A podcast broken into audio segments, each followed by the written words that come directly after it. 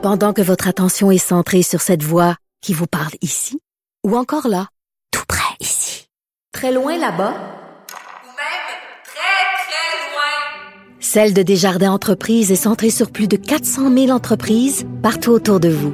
Depuis plus de 120 ans, nos équipes dédiées accompagnent les entrepreneurs d'ici à chaque étape pour qu'ils puissent rester centrés sur ce qui compte, la croissance de leur entreprise.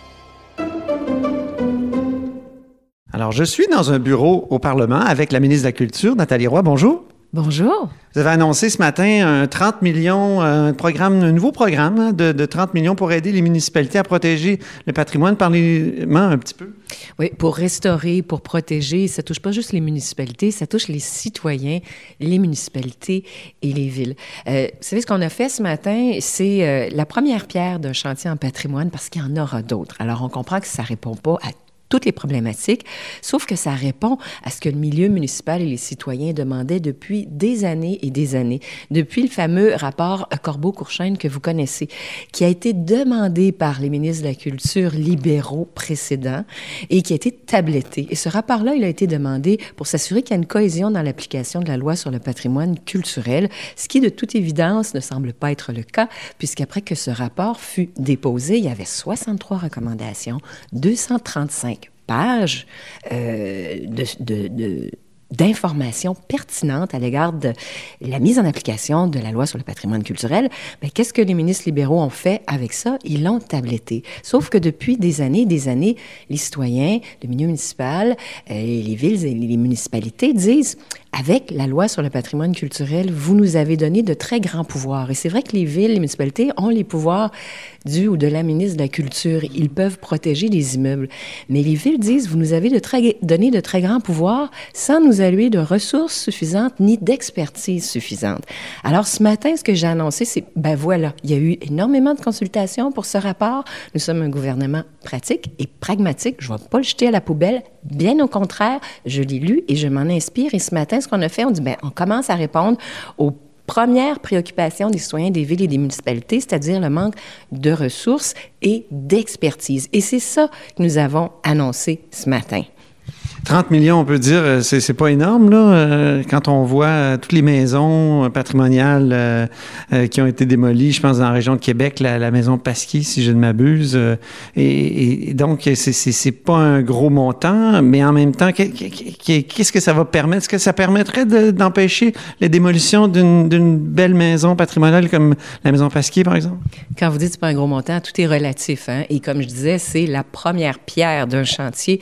Il y en aura d'autres ça répond aux demandes du milieu et c'est euh, un programme, entre autres, pour aider les citoyens à restaurer leur maison. Mais ce qu'il y a de nouveau, c'est qu'actuellement, moi, je donnais de l'argent pour des immeubles qui étaient ou classés, cités ou encore sur des sites déclarés. Avec ce programme-ci, une maison qui n'est ni citée ni classée pourrait recevoir des sommes importantes pour faire des travaux de restauration parce que c'est ça qui... La raison pour laquelle on en arrive à des démolitions, bien souvent, c'est qu'il y a eu une carence d'entretien, un manque d'entretien. C'est même, comment dire, une stratégie de la part de bien des promoteurs qui achètent euh, des, des, édifices euh, anciens puis qui les laisse pourrir euh, carrément. On l'a vu même, euh, euh, je veux dire, sur la Grande Allée ici, la, la, la fameuse église Saint-Cœur de Marie qui est disparue là, euh, ces, ces, ces, derniers mois. Euh, ça fait mal. Moi, je trouve, moi, ça m'a fait mal. Mais, mais c'est ça, je veux dire. Ça m'a fait mal. Moi aussi, ça m'a fait mal, monsieur. Pas loin du ministère de la Culture? C'est ce que vous faut comprendre, c'est que ce que je vous dis, c'est qu'on a mis sur la table un programme qui est parallèle à la loi. Et ça, ce dont vous me parlez, ces démolitions, ces autorisations qui sont données par la ville ou pas, c'est que les villes ont des responsabilités, elles ont des pouvoirs. Et quand c'est à elles de l'exercer, la loi actuellement ne me permet pas de les contraindre à exercer. Ils ont des pouvoirs, mais ils me, disent, ils me disent, ils nous ont dit au fil des années, nous avons des pouvoirs, mais pas les ressources ni l'expertise. Alors là, j'arrive avec des ressources, de l'expertise pour travailler en amont, pour nous assurer justement qu'il y ait de moins en moins d'histoires d'horreur de démolition. Et ce qu'il y a de nouveau, première étape, c'est que des maisons qui n'ont pas nécessairement de, statut de protection pourront être couvertes, donc les propriétaires pourront demander des sous. Les villes aussi, les municipalités, on pense à la fameuse maison Boileau à Chambly, elles n'avaient aucune mesure de protection. Elle ne jouissait d'aucune mesure de protection. La vérité, c'est que la ministre libérale a dit, je ne peux pas la protéger parce qu'elle n'a pas une valeur nationale. Ben, ce qu'elle a dit, c'est vrai parce que c'est la loi avec laquelle nous sommes pris. Mais lorsqu'un bâtiment n'a pas de valeur nationale, il a la valeur régionale ou locale. Et là, c'est aux villes de prendre leurs responsabilités. Mais la loi est ainsi faite qu'on ne peut pas les forcer ou leur casser un bras pour qu'ils la prennent. Sauf que si et là, il y a comme un jeu de ping-pong. Là. On dit, euh, les villes disent c'est à Québec à appliquer sa loi. Euh, Québec dit ben c'est aux municipalités et, et, finalement il y a démolition. Et vous voyez pourquoi cette fameuse loi-là, éventuellement, faudra la revoir. Et là, ce que je vous dis, c'est que je travaille en parallèle de la loi parce que la loi, actuellement, elle est euh, sous enquête, si je peux dire, ou euh, de la La vérificatrice générale s'y intéresse, mais oui. Mais oui, la vérificatrice générale s'y intéresse parce que le fait que Québec ne puisse que protéger des immeubles qui sont à valeur nationale, ben ça choque les citoyens quand ils ont des biens à valeur locale et régionale et que les villes ne les protègent pas. Donc, il y a quelque chose là-dedans il y a une incongruité. Alors, vous comprendrez qu'en tout respect pour la, vérificatrice générale, j'attends les, conclusions de son rapport et elle a mon entière collaboration on fera les modifications qui s'imposent dans la loi, mais nous travaillons en parallèle avec cette loi-là parce qu'elle a des limites. Et vous les constatez et je les constate. Mais elle vient d'être révisée, il me semble. il me semble que c'est 2012, euh, la, patrimoine, la loi sur les biens culturels qui est devenue loi sur le patrimoine culturel, non? Oui, en 2012, elle a été euh, mise en vigueur et c'était la députée de euh, l'Acadie. Nous sommes en 2019, il y a sept ans, et c'est la raison pour laquelle le gouvernement libéral lui-même, l'ancien gouvernement libéral, a demandé est-ce qu'on pourrait faire un rapport pour voir qu'est-ce qui cloche avec la loi? On a eu ce rapport-là, le rapport Corbeau-Courchaine, qui a été tabletté par le gouvernement lorsque ce rapport-là est arrivé, puis a dit, écoutez, il y a certaines problématiques euh, qu'il faudrait régler. Alors ce matin, on dit, ben justement... Il y avait eu tellement de consultation. Je me souviens, pour refaire la loi qui a mené à son application en 2012, ça avait été très, très long et même itinérant à travers le Québec. Je me souviens, j'avais suivi ça un peu comme journaliste. Et vous savez, une loi, c'est à son application qu'on voit ses limites. Et là, je pense qu'on voit certaines limites. Les citoyens les voient, je les vois. Aujourd'hui, je ne modifie pas la loi. J'attends, en tout respect, les recommandations de la vérification. La principale limite, c'est? Ce serait quoi la, principale limite de, la loi actuelle? Bien, actuellement, c'est un, vide à, l'effet que lorsque les municipalités refusent de protéger un bâtiment qui relève de leur juridiction, un, je ne peux pas les forcer.